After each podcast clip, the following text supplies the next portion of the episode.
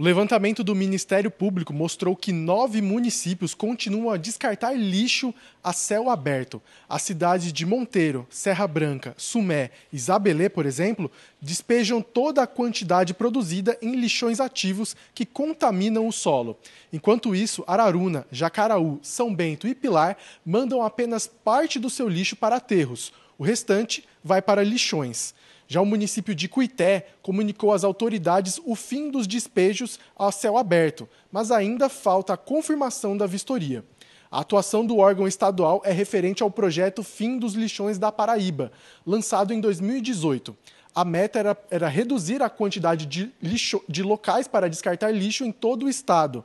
Desde o lançamento, a quantidade saiu de 194 para apenas 9 em 2023.